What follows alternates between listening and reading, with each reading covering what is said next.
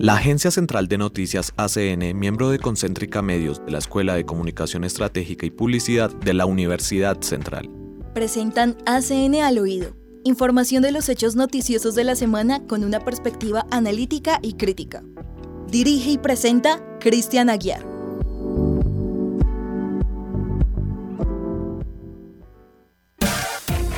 Concéntrica ACN. Síguenos en las redes sociales como Agencia Central de Noticias. Bueno, muy buenas tardes a toda nuestra audiencia en Bogotá, en Colombia, que nos escucha a través de Sintopía Radio y posteriormente a través de nuestras plataformas de, de podcast, en Apple Podcast, en Spotify, por supuesto. Y también para los usuarios de Android a través de Google Podcast nos pueden sintonizar. Esto es ACN al oído, un programa presentado por la Agencia Central de Noticias y eh, Concéntrica Medios de la Escuela de Comunicación Estratégica y Publicidad de la Universidad Central. Hoy emitiendo en vivo y en directo desde los estudios de Sintopía con una linda vista del Cerro de Monserrate, aquí en todo el centro de Bogotá, en toda la zona universitaria. Y bueno, saludo al equipo de trabajo que hoy me acompaña. Eh, señor David Martínez, buenas tardes. Muy buenas tardes, Cristian, y también para todos nuestros escuchas. Y como muy bien tú lo dices, hoy una tarde soleada, se ve. Eh, por fin venimos de tiempos de lluvia, ya está cesando, se puede ver un poco ya el verano. Y también se respira ya ese, ese ambiente de elecciones, ¿no? Estamos ya a tan solo unos días y saludar también a todos mis compañeros de la mesa. ¿Cómo estás, Diego? Hola, David. Muy bien, muy bien a todos los oyentes. Una vez más acá en Sintopía, eh, acá transmitiendo a CN. Y con esta tarde muy calurosa, con estos temas que vienen a fondo que hemos trabajado en toda esta semana. Eh, estamos acá también con Sebastián Patiño. ¿Cómo estás, Sebastián? Hola Diego, a David, al profe Cristian, a Camilo, Daniel, que también nos están acompañando el día de hoy. Regresaron. regresaron, sí, sí, sí. Una semana en la que no estuvieron con nosotros, pero bueno, ya están con nosotros. Y a todas las personas que nos están escuchando aquí en ACN al oído. Así es. Daniel también nos, lo, lo tenemos acá, Camilo lo tenemos aquí, bienvenidos también y gracias por estar aquí. Bien, sí, con un gusto de volver. Sí, felices de estar acá otra semana más acompañándolos. Perfecto. Bueno, hoy tendremos varios temas. Hoy está bien interesante este, estas cuatro secciones que como siempre se las llevamos a ustedes. Vamos a hablar eh, con un experto, profesor de la Escuela de Comunicación Estratégica y Publicidad sobre la importancia de las redes sociales en las campañas políticas. En Artesí también, Diego, ¿qué vamos a tener en Artesí? Bueno, en arte sí vamos a hablar un poco de la exposición de la realidad inmersa que se está haciendo en Bogotá de Billón Van Gogh, de más allá de Billón Van Gogh. Perfecto. Y para Plan Central, varias cosas para hacer por, por estos lados, ¿no? Por, por la Candelaria, por Bogotá. Eh, estamos ya a puertas de las elecciones, puente, bueno, en fin, varias cosas ahí para, para contarles. También tendremos un emprendimiento sobre qué. Bueno, el emprendimiento del día de hoy es una tienda de ropa de una estudiante de acá de la universidad, entonces pues más adelante estaremos hablando de ello. Entonces, con estos temas los tendremos a ustedes muy conectados. Recuerden que nuestras redes sociales es arroba eh, Agencia Central de Noticias, en Facebook y en Instagram y en Twitter nos encuentran como arroba CN Portal. Ya saben que todo lo que tenemos, todo lo que hablamos acá es porque ha estado publicado en nuestro portal eh, que es concéntrica.ucentral.edu.co. Concéntrica ACN. Síguenos en las redes sociales como Agencia Central de Noticias.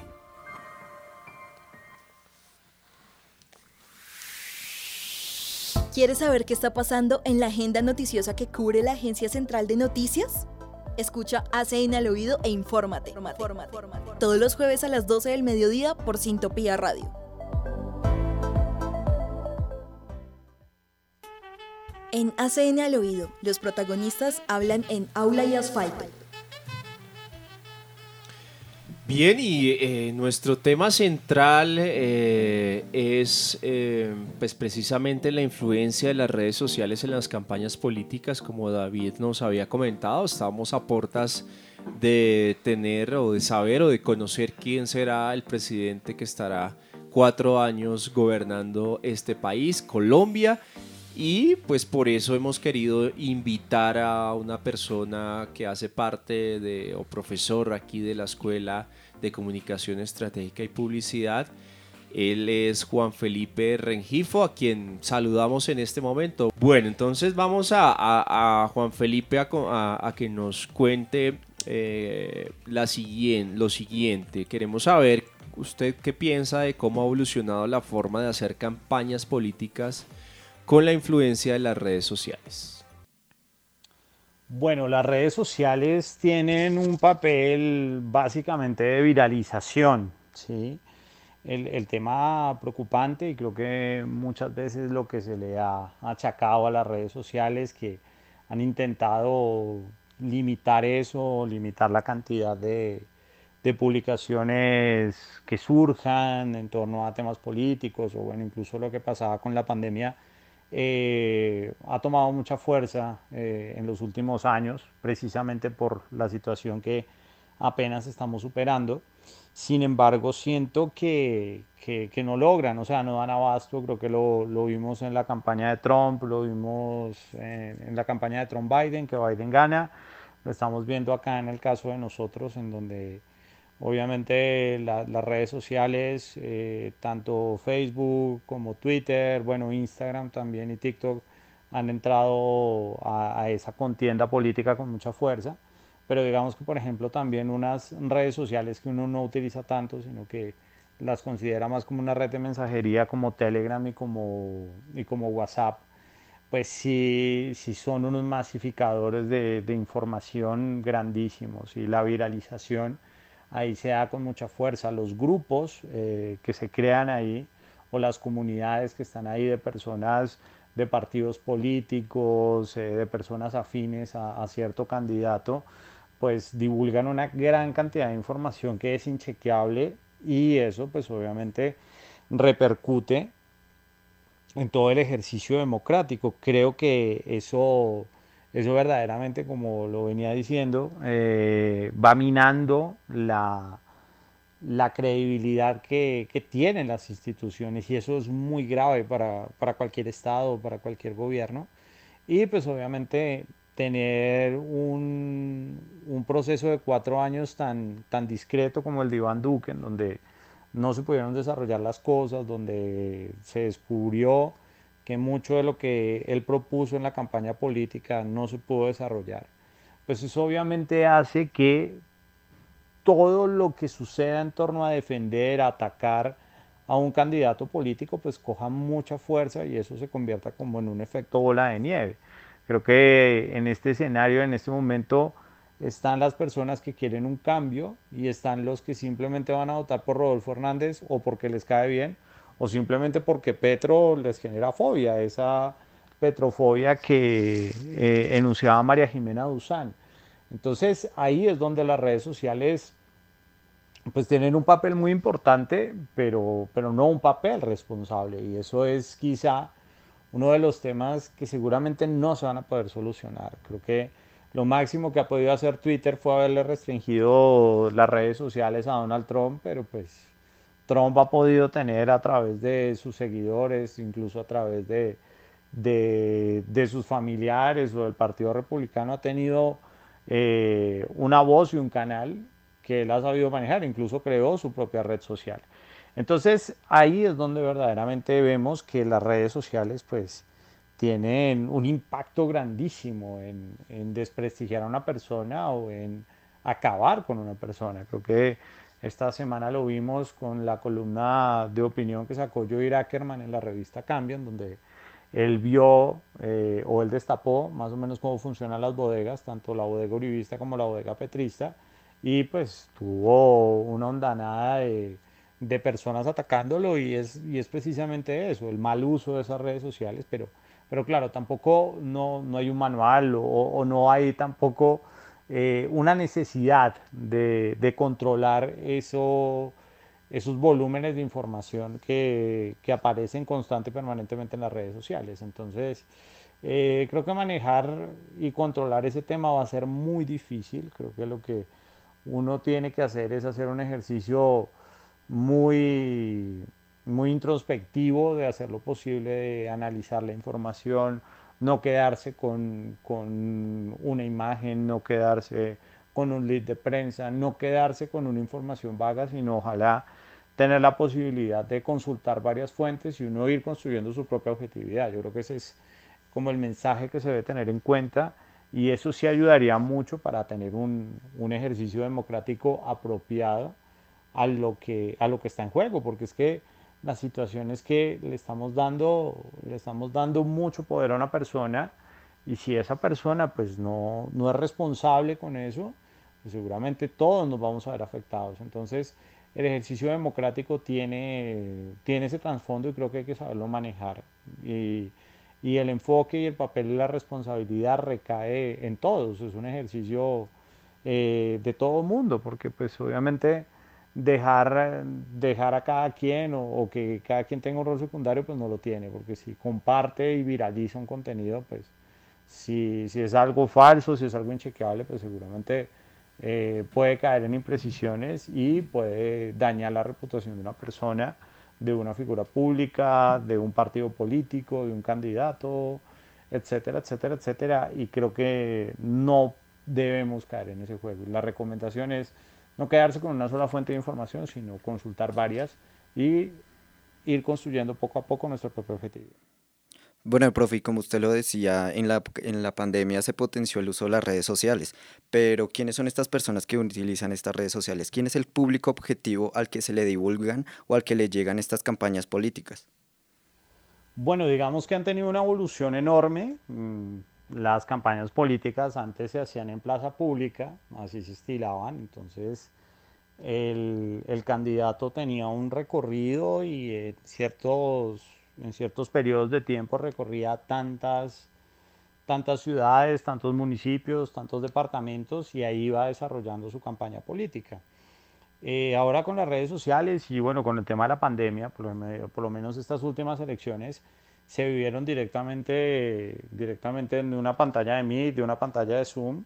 Eh, el mensaje claro es lo que ha venido haciendo Rodolfo Hernández. Rodolfo Hernández no, no, ha, hecho, no ha hecho plaza pública y accedió a la segunda vuelta con, con un altísimo porcentaje eh, de probabilidades de ser el nuevo presidente de los colombianos. Entonces, eh, la evolución es enorme, creo que eh, eso ha hecho que, que, el discurso cambie, que la estructura cambie, pero creo que ha cambiado para mal. ¿sí? ¿Y, ¿Y por qué ha cambiado para mal? Porque puede ser que eh, antes, antes uno se tomaba mucho más tiempo para analizar la información, como no había tanto recurso, pues el poco recurso que se tenía se analizaba mucho más o se escuchaba mucho el, discurso, la comunicación verbal, la comunicación no verbal que transmitía el candidato.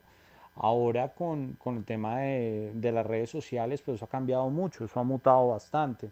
Entonces ya se, se utilizan ese otro tipo de estrategias más que todo publicitarias en donde ya no se vende un candidato político, sino más bien se vende como una figura pública. Entonces digamos que eh, ahí es donde, donde está el, el, gran problema o es lo que yo considero que, puede ser un escenario muy preocupante para, la, para el ejercicio democrático que estamos viviendo, porque precisamente hay mucho en juego. ¿sí? De pronto si un artista se vuelve famoso, se vuelve figura pública, o esta chica que, que habla en idioma extraterrestre se vuelve famosa y se vuelve viral, pues no pasa nada.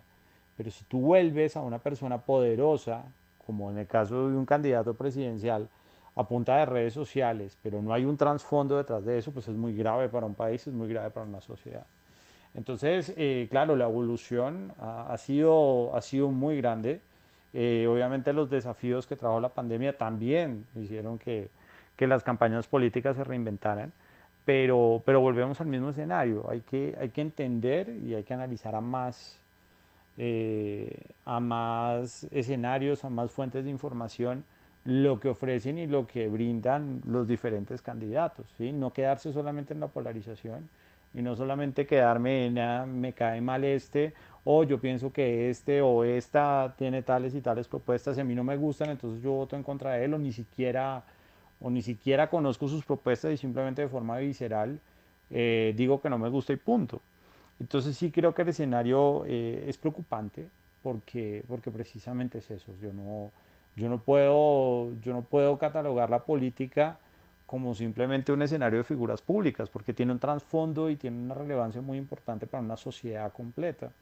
Entonces ahí es donde, donde estamos corriendo un riesgo muy grande y no sé hasta qué punto eh, sea una forma correcta de desarrollar un ejercicio democrático. A mí, a mí de verdad me tiene, me tiene muy inquieto el desenlace de lo, que, de lo que pueda suceder el domingo, porque precisamente estamos frente a eso, un, candidato, un candidato político que quizá tiene una profundidad más grande. Obviamente no lo, no lo saco del rol de demagogo y de, y de populista, pero pues la otra persona simplemente no, no tiene mucha idea de cómo llegó ahí, llegó, obviamente va a aprovechar la situación, va a aprovechar el momento coyuntural, pero quizás eh, creo que lo que tenemos que hacer más adelante, si quedara elegido, ser muy fiscalizadores de ese escenario y no simplemente quedarnos con, con, con situaciones que, que, no trascienden y, y, que, y que no se pueden desarrollar. Entonces, eh, digamos que es una buena oportunidad, digamos que volvemos al mismo escenario, no hay que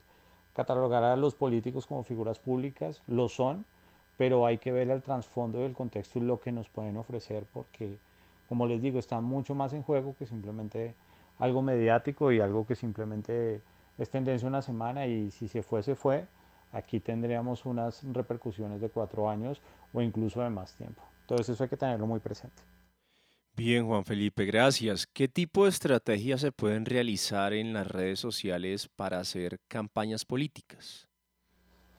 Bueno, digamos que, que, cuando uno desarrolla y uno gestiona una campaña política, uno tiene un público objetivo eh, si tiene la posibilidad de trabajar en pauta, uno sí se trata de buscar afinidades, busca segmentos poblacionales, eh, cambia el mensaje dependiendo de la región, trata de adaptarlo a la idiosincrasia, al regionalismo de cada, de cada ciudad o de cada departamento.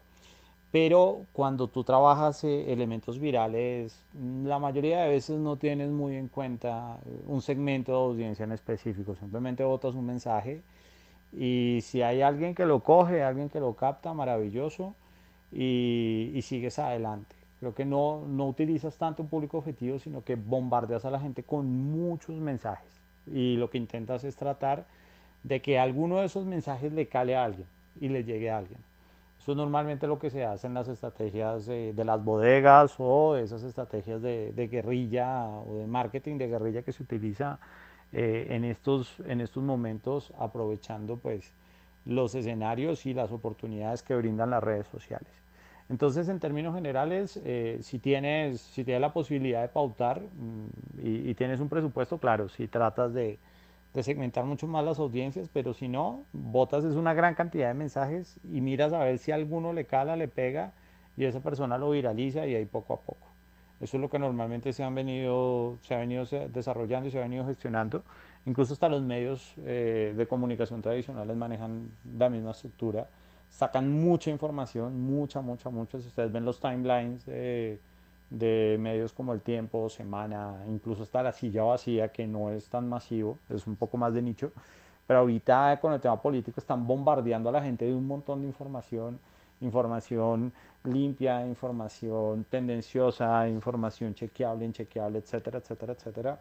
Y ahí se vuelve el tema al que más interacciones tenga, al que más likes, al, que, al más tribunero, y eso pasa, y eso se desarrolla.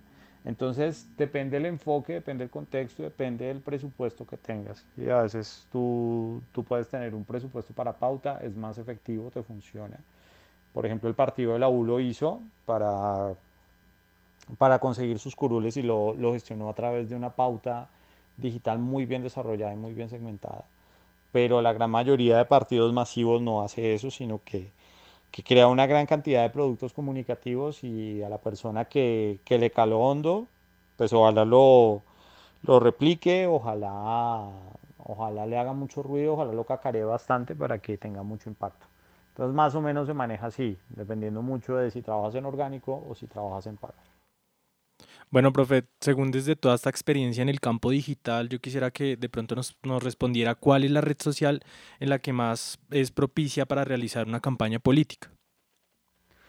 Bueno, digamos que las estrategias eh, están enfocadas y, y centralizadas en, en, viralizar contenidos, ¿sí? O sea, se apuesta mucho por una estrategia, se apuesta mucho por la viralización de los contenidos y los contenidos, vuelvo y digo, o sea, no necesariamente tienen que, tener una gran calidad, no deben tener una gran profundidad en la construcción del contenido, sino que simplemente sean digeribles, sean fáciles de entender para las personas y que despierten emociones. ¿sí? La política es algo supremamente visceral y eso ha quedado totalmente demostrado con las últimas campañas políticas que hemos vivido en el país e incluso en otras partes del mundo, caso Brasil, caso Chile, caso Estados Unidos, etcétera, etcétera, etcétera. Y ahí es donde verdaderamente eh, está la esencia de las, de las, campañas, de las campañas políticas en redes sociales. Son escenarios de pura emotividad, de, de mover emociones, de, de, calar, de calar hondo en las personas, pero muchas veces con, con mensajes éticamente reprochables, con mensajes que no son chequeables, con mensajes que no son verificables, con mensajes que, que rayan mucho en posverdades o, o, verdades a medias. Y esa es quizá la gran preocupación, ¿no? O sea, eh, hay mensajes positivos, hay mensajes y hay construcciones de campañas políticas eh, de mucha calidad, pero la gran mayoría eh, están, están impregnadas de, de esa posverdad que es tan nociva para los ejercicios democráticos en cualquier parte del mundo. Entonces sí, esa es la esencia, tener mensajes súper emotivos, tener mensajes verdaderamente que calen hondo y que muevan fibras. Mientras pase eso y mientras eh, ese tipo de situaciones eh, tengan, tengan un nivel de recordación muy amplio, eh, pues la persona que mejor sepa sacarle provecho a eso ganará.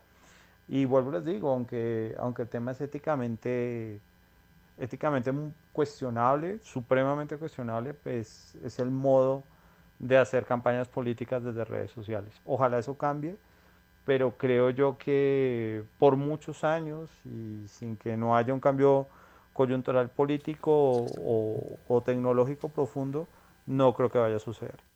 Bueno, profe, tú nos hablas de estos casos de estrategias en redes sociales. ¿Cuál sería un ejemplo evidente en el que podamos evidenciar una verdadera estrategia? Bueno, digamos que por mucho tiempo la, la, red social dominante en temas políticos fue Twitter, ¿sí? Pues la, la capacidad de, de, viralizar contenidos, el tema del trending topic, la hizo como la red predilecta para, para mover a la gente. Pero eso ha cambiado mucho. Yo creo que ahorita no hay una red social dominante, como digo, cada quien tiene, tiene una característica y, y tiene un público específico. Yo creo que el éxito es combinar mucho las redes sociales. Creo que las redes sociales te ayudan mucho. Tener unas redes sociales fuertes y tener unas redes sociales siempre actualizadas te van a marcar mucho la diferencia. Eh, la recomendación es, tener varias redes sociales. En política sí es necesario una diversificación muy grande. Ojalá tener un ecosistema digital grande o un ecosistema digital madre. Para mí el, el madre podría ser Telegram o podría ser WhatsApp porque es el, el, que permite viralizar la información de una forma mucho más rápida y de ahí en adelante pues crear estrategias para cada uno de los ecosistemas digitales. Creo que cada red social necesita una estrategia, cada red social necesita un tratamiento eh, diferenciado, pero sí es necesario trabajar en varias. Yo creo que ahorita si tú trabajas solo con una, eh, creo que no vas a dar abasto, creo que a Rodolfo Hernández le sirvió mucho TikTok, pero digamos que, que lo que hizo fue aprovechar un momento de un vacío grande que dejaba Federico Gutiérrez, sí, que él lo supo aprovechar captando votos de los indecisos, de los indignados y de la ultraderecha. Entonces, eh, puede ser que TikTok haya sido su plataforma madre, como lo venía diciendo, pero detrás de eso hubo un montón de ecosistemas digitales que trabajaron a favor de su campaña. Entonces, sí, la recomendación es tener un ecosistema digital muy fuerte. Para mí, y, por experiencia de haber trabajado en política, creo que WhatsApp y, y, Telegram deben ser el ecosistema madre. Y ya ahí después construir un ecosistema digital basado en una muy buena página web, que esa página web te, te saque toda la información que iría a las demás redes sociales y ahí ya tener un ecosistema digital robusto que responda a todos los públicos y que responda a la gran mayoría de audiencias que tú quieres cautivar y quieres conquistar. Bien, le agradecemos entonces al profesor Juan Felipe Rengifo por tenerlo, por haber acertado, aceptado la invitación de estar aquí en los micrófonos de la Agencia Central de Noticias y Sintopía Radio, contándonos un poco del panorama político, sobre todo el enfoque hacia las, hacia las redes sociales de esta contienda que ya llega a su final este 19 de junio. Y bueno, tenemos también aquí eh, a Daniel porque quiero que nos, ya para hacerle el cierre a esta sección de aula y asfalto, que nos cuente sobre el artículo que usted publicó sobre TikTok y las elecciones, Daniel. Bueno, sí, ya un poco el profe Reginfo nos hablaba de TikTok como uno de los principales ecosistemas de campaña política de ambos candidatos. Eh, pues digamos que Rodolfo Hernández creció mucho su campaña o hizo que, que, que, ganara muchos seguidores a través de esta plataforma, ya porque pues digamos él no tenía una vida política tan activa como Gustavo Petro. Eh, ambos, ambos se consolidan como dos de los políticos más seguidos en el, en el, país en esta red social y pues ambos tienen eh, videos que superan los 3 mil millones de reproducciones. Digamos que estas últimas semanas ambos se han reunido con varios influencers de TikTok eh, para pues enfocar un poco más esta campaña en los jóvenes y hacer que más personas conozcan sus propuestas electorales. Em, Rodolfo subió un video curioso hace poquito, em, igual que Petro con la viralización de los memes de él sentado en la cama. Entonces, digamos que em, a través de estas estrategias, pues más que algo viral, también pueden viralizarse sus ideas, ya que pues TikTok es una red social que viraliza todo de una forma tan fácil. Y ahorita pues el candidato más seguido de ambos, eh, entre ambos es Gustavo Petro con ya casi 450 seguidores, 450 mil seguidores, perdón, eh, que es casi el doble de lo que tenía Rodolfo, entonces pues digamos que ya tenemos una diferencia un poco grande en, en esto, en, pues a comparación de Rodolfo que hace algunos meses se, se proclamaba como, el, como el, el rey de TikTok. Y ya, pues este domingo vamos a ver el desenlace de estas dos campañas eh, que se hicieron mayormente también digital y vamos a ver cuál de las dos campañas a través de TikTok pues resultó más, más acertada para conseguir nuevos votantes. Daniel, un dato de pronto ahí sobre las cuentas de TikTok, ¿cada cuánto están haciendo eh, una publicación? Es decir, en promedio una campaña lo hace tan, cada cuánto en el día, cuéntenos un poco de eso. Pues digamos que ahorita con más constancia la tiene Gustavo Petro, con alrededor dejando dos días, digamos, más que todo como de plazo entre publicación. Rodolfo antes tenía como que una eh, una, una, estrategia un poco más constante para las publicaciones, pero, pero como que la ha dejado un poco como atrás porque ya sus videos tienen como que entre en plazo como 5 o 4 días, entonces pues digamos que ahorita Gustavo Petro tiene la delantera por ese, por ese lado. De hecho, eh, creo que con el tema de TikTok uno de los que más fuerza tiene en el momento de hacer campañas no son ni siquiera las propias cuentas de los de los candidatos, por ejemplo en el caso de Gustavo Petro, pues la que más famosa se ha hecho es su hija. Su hija a través de TikTok ha hecho mucha campaña y en el caso de Rolfo sí, pues ha sido su cuenta, pero también eh, digamos todas estas cuentas que replican información también son las que más uno constante ve en TikTok. Y pues de hecho con estas cuentas es las que ellos se han reunido eh, últimamente, más que todo Gustavo Petro, eh, pues se ha reunido con pues figuras como Nico Aneco y Jessica Blanco, que son pues digamos fuentes de información política que, a la que recurren los jóvenes y es como que al público que le está apostando en eh, la campaña de Gustavo Petro a través de TikTok, todos estos influencers que mantienen de, por así decirlo informados a los jóvenes eh, hablar con ellos y contarles un poco de las propuestas a través de esos canales que nos ponen los, los diferentes influencers de, TikTok. Bien, señor oyente, si usted quiere saber más de lo que estamos publicando en la Agencia Central de Noticias y Concéntrica Medios, lo invitamos a visitar concéntrica.ucentral.edu.co. En ACN al oído, los protagonistas hablan en aula y asfalto.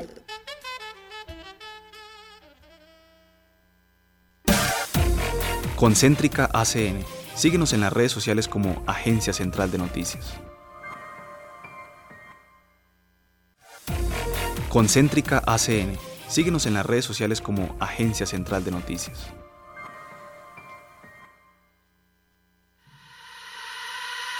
Arte sí, arte, tecnología y ciencia. La investigación, la creación y la innovación se toman ACN al oído.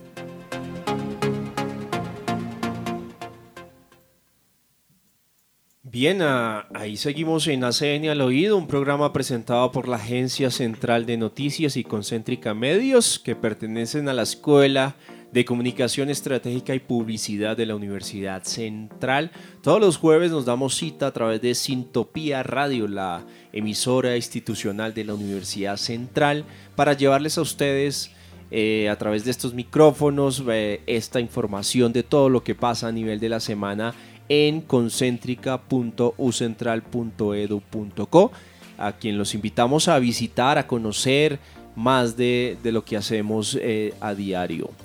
Bueno, hoy Diego nos va a acompañar precisamente con, la, con, con esta sección. ¿Qué nos trae Diego para nuestros oyentes? Así es, Cristian, así es, oyentes. Eh, quiero hablar de la Gran Carpa Américas Corferias de Bogotá, quien está eh, eh, analizando una exposición de Billon Van Gogh desde la realidad inmersa.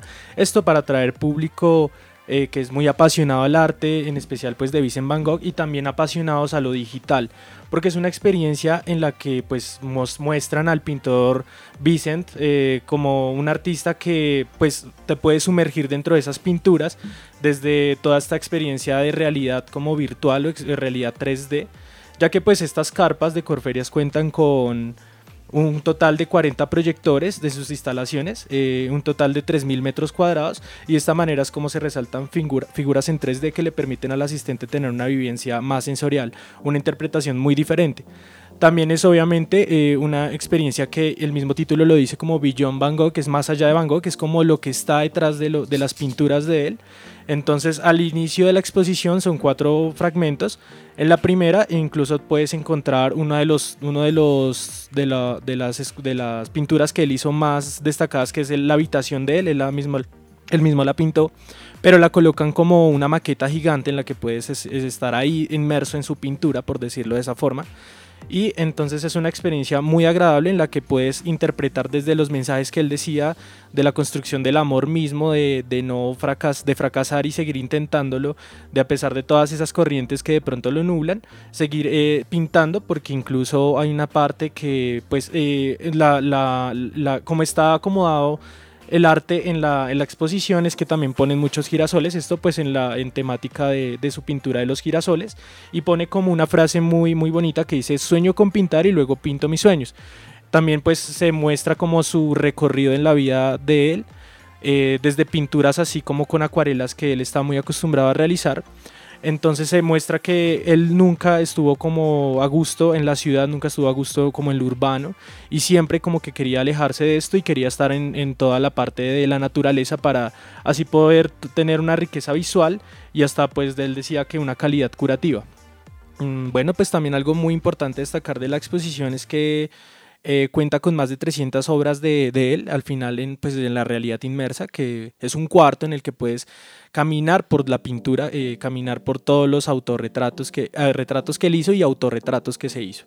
Ok, teniendo en cuenta que esta es una experiencia inmersiva, Diego, es una exposición que va viajando alrededor del mundo, le podemos decir a nuestros oyentes que tú ya hiciste parte, ya ingresaste, tú eres un testimonio. ¿Tú recomendarías asistir a esta exposición?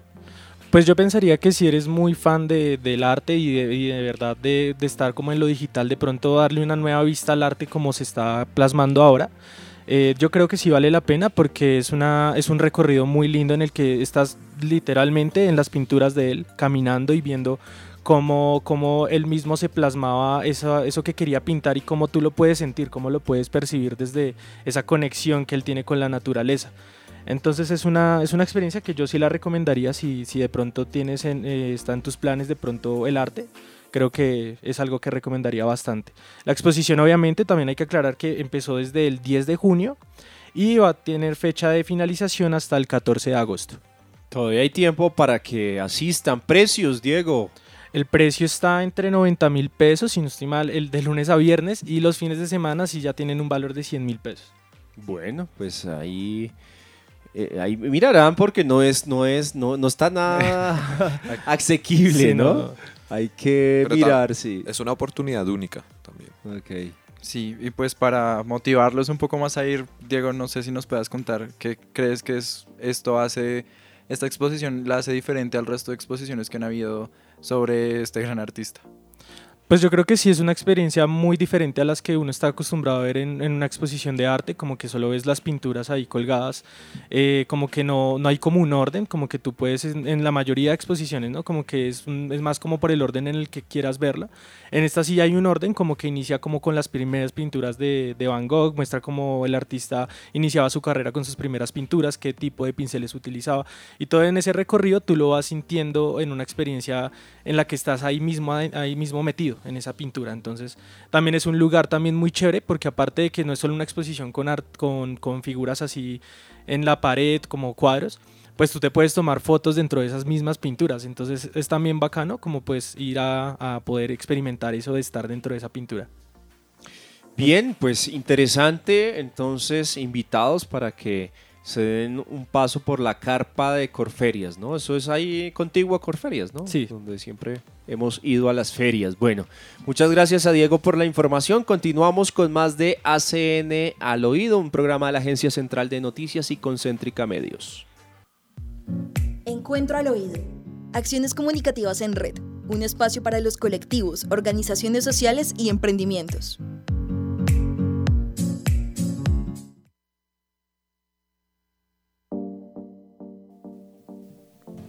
Bueno, en Encuentro al Oído tenemos un espacio para que los estudiantes hagan promoción de sus emprendimientos. Y el día de hoy contamos con María Paula Martínez. Ella tiene un emprendimiento que se llama Oslo. Es un emprendimiento de ropa. María Paula, ¿cómo estás?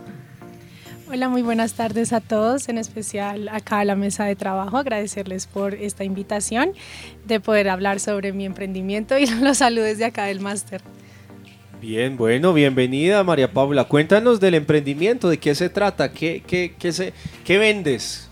Eh, bueno, ya como lo dijo mi compañero Sebastián, es un emprendimiento de ropa para mujer.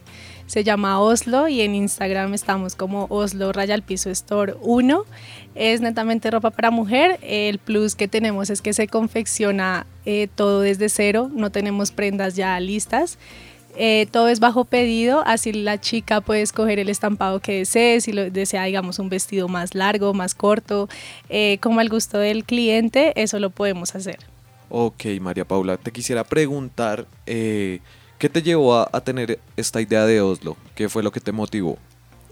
Bueno, esto, este emprendimiento surge en pandemia, más es con mi prima.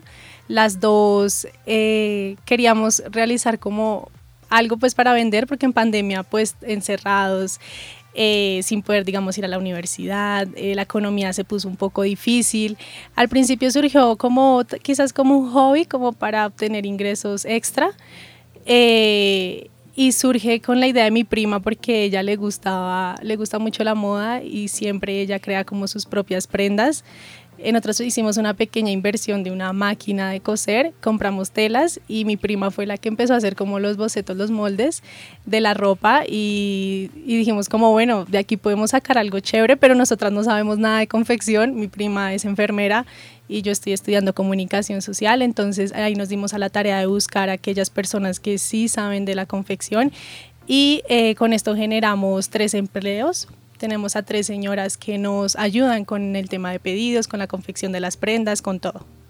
Bueno, bastante retador meterse en un negocio que de- desconocen, ¿no? O sea, que ni, ni tu prima ni María Paula lo, lo hacían. Yo, eh, yo pensé que era la prima o alguno de ustedes que eran los que hacían la confección. Pero vea, también es importante, uno tiene, puede tener una idea interesante y, y- y no, pues es decir, uno no es el que la desarrolle del todo, sino que puede darle empleo a otras personas. ¿Y ustedes, cuál es el papel de ustedes dos, María Paula? ¿Cómo, cómo juegan ahí en la, en la sociedad? ¿Qué, qué hacen? Eh, me imagino que la promoción. Bueno, cuéntenos un poquito ahí cómo se distribuyen las tareas. Eh, sí, nosotras nos encargamos el tema de redes sociales, de la toma de pedidos, somos las que contestamos los mensajes. Eh, también el tema de comprar la tela, eh, si la vamos a pedir de otra ciudad como Medellín o si aquí en Bogotá vamos a hacer el pedido. Entonces nosotras nos encargamos de la tela, también de los diseños, digamos que tenemos que estar al tanto de las tendencias de Instagram o de qué prendas se están moviendo más, digamos, en Pinterest y que ahora las vemos en influencers quizás aquí de Colombia. Entonces nos encargamos también de ese papel de buscar los diseños, qué telas se pueden usar, pero entonces ahí ya entran las otras señoras, como pues saben de confección, nos pueden asesorar, digamos, esta falda se puede hacer en tal tela. Y ya nosotras nos encargamos de cotizar con los proveedores, comprarla, em, también el tema de alistar los pedidos y llevarlos a la transportadora. O sea que hay dos modelos ahí. Uno es que ustedes le presentan una serie de opciones al cliente y también si el cliente, oiga, vi este diseño, quiero que me lo hagan, ¿también lo hace? Eh, sí manejamos eso, el problema es que eh, cada prenda tiene un molde diferente, cada prenda es un proceso diferente, entonces si lo manejamos así, digamos que una chica vio un vestido X en una foto y dijo quiero que me lo confeccionen así, lo hacíamos, pero entonces ya era más demorado ese proceso. Entonces ya dejamos de hacer eso, digamos, si sacamos un vestido, le planteamos las opciones de, de estampados o colores que hay, pero es el mismo modelo, el mismo vestido. Entonces ya dejamos de hacer eso porque si era un proceso más largo y porque tocaba entonces con cada persona una cosa diferente y era más tedioso. Claro que sí. Promedio de precios que se pueden encontrar. ¿Cuánto vale un vestido? Cuéntenos un poco. Eh, bueno, nosotros manejamos gran variedad de prendas. Eh, los vestidos sí están, digamos, alrededor de 80 mil pesos. Hay eh, blusas, crop tops desde los 30 mil, incluso 25 mil, faldas de 50 mil. Eh, pues igual es un emprendimiento que todo se confecciona desde cero, entonces a las señoras también se les paga por su trabajo, por cada prenda, no como si nos hizo 10 prendas y al por mayor, como rebajarles tanto el precio, tampoco, porque el tiempo de confección son de 2 a 5 días más o menos, mientras se confecciona cada prenda. Entonces, por eso también el precio, mientras se les paga a ella, el tema de telas y pues ya lo que quedaría. Bueno, y han cumplido las expectativas que ustedes tenían inicialmente desde el negocio? ¿Ya hay una rentabilidad? ¿Todavía falta? ¿Cómo? O sea, es decir, esto es más enfocado a alguien que quiera emprender. ¿Qué consejo de pronto podría tener desde la experiencia de ustedes? Eh, bueno, yo creo que sí nos falta un poco más de solidez, en cambio a una estrategia como de de venta en redes sociales. Al, sí cumplió las expectativas porque al principio era como un hobby de, ay, hagamos una falda y vendámosla, pero digamos en época de diciembre y ahorita en junio es cuando más hay pedidos y ahí es cuando ya se ve, digamos, como la rentabilidad y que nos permite a mi prima y a mí como estudiantes tener de algún modo unos ingresos, sin, porque digamos no podemos trabajar en un empleo fijo. Eh, y nos ha permitido pronto tener como esos ingresos extra ya pues para nosotras. Bien, finalmente, ¿dónde los encuentran? ¿Dónde, si el cliente le interesa, el oyente que, los, que, que acabo de escuchar a María Paula con el emprendimiento, quiere contactarla, saber qué modelos han hecho, dónde están presentes en redes sociales? Claro que sí, tenemos en Instagram nuestra cuenta que es Oslo Rayal Piso Store 1. En Facebook también nos pueden encontrar así. O al 310-320-1999. Ahí también tenemos el catálogo por si lo desean. Bien, pues muchas gracias a María Paula por acompañarnos con Oslo. Si usted, señor oyente, eh, tiene un emprendimiento, su amigo, su familiar, tiene un emprendimiento, lo invitamos a que nos escriban a, agencia central de noticias o que nos busquen como arroba agencia central de noticias para que nos cuenten y aquí posteriormente puede estar así como hoy estuvo María Paula, usted también puede estar aquí en los estudios de Sintopía Radio. Concéntrica ACN. Síguenos en las redes sociales como Agencia Central de Noticias.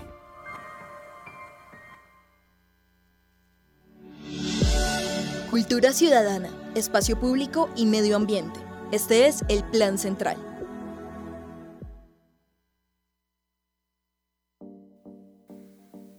Bueno, y llegamos a nuestra sección de cierre, el plan, el plan central. Bueno, yo quiero escucharlos a ustedes que traen los, los planes para, para este fin de semana, pues el plan principal que yo les voy a dejar, pues es por supuesto ejercer nuestro derecho al voto como ciudadanos. Este domingo desde las 8 de la mañana y hasta las 4 de la tarde, pues están abiertas las urnas para que todos ejerzamos el derecho al voto. Eh, dos candidatos eh, y voto en blanco, así que si usted ahí tiene tres opciones para elegir, lo importante es que haga eh, ejerza más bien ese derecho que usted, ciudadano, estudiante, profesor, miembro de la comunidad académica que nos escucha, pues lo puede hacer. Los otros planes, Sebastián. Bueno, para empezar tenemos un taller que está, se está realizando, se va a realizar en el Museo Nacional, que es el taller Memoria e Historia Trans. Esto pues obviamente conmemorando el mes de junio, que es el mes del orgullo LBGTQ más. LGTBIQ más. Eso, muchas gracias, muchas Entonces, tú Dani, tú tienes un poco más de información sobre este taller, cuéntanos. Sí, bueno, pues es una serie de fotografías y pues un taller de reconstrucción de memoria eh, hecha por el artista y activista Manuel Belandia. Y pues es un trabajo fotográfico que reúne diversas historias de mujeres trans que han vivido en el barrio Santa Fe y de cómo se, se incentiva un poco la unas campañas de sexualidad y salud en esta población y pues es una reconstrucción de memoria de todas estas historias de vida de mujeres trans desde el 2003 hasta la actualidad y pues estaría abierta para el público desde el 15 ah no el 15 y el 22 de junio de 2022 entonces pues pueden pasarse por el Museo Nacional a las 3 de la tarde para ver estas, esta reconstrucción de fotografías. Y de segundo plan tenemos eh, la proyección láser eh, que se va a realizar en el Planetario, si conmemorando lo que fue la carrera, bueno, los 12 años de, digamos, de fallecido de este rey del pop Michael Jackson, un show láser que busca recorrer algunos de sus principales éxitos, eh, pues que hagan cantar, bailar y pues recordar lo que fue la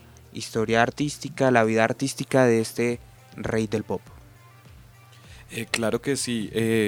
También les quiero hacer la invitación para que escuchen el primer capítulo de Nativos Musicales que va a salir el día de mañana, en donde también vamos a tocar temas de género. También en el próximo capítulo, mañana vamos a hablar sobre Bad Bunny y su álbum Un Verano Sin Ti.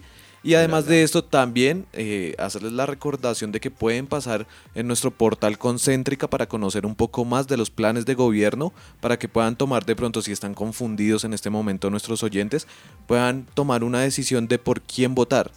Y, no olviden ejercer su derecho al voto. ¿vale? Bien, y así cerramos nuestro programa de este jueves. Eh, no, no siendo mal, los acompañó Sebastián en el máster, Diego Huertas. David, eh, los, nuestros invitados que ya son de la casa aquí, por supuesto, Daniel y Camilo, y quien les habla, eh, Cristian Felipe Aguiar Guerrero, en la dirección y conducción de este su espacio ACN al oído. Concéntrica ACN. Síguenos en las redes sociales como Agencia Central de Noticias.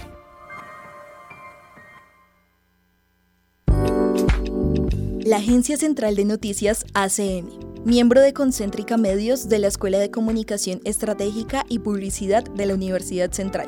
Presentó a CN al oído.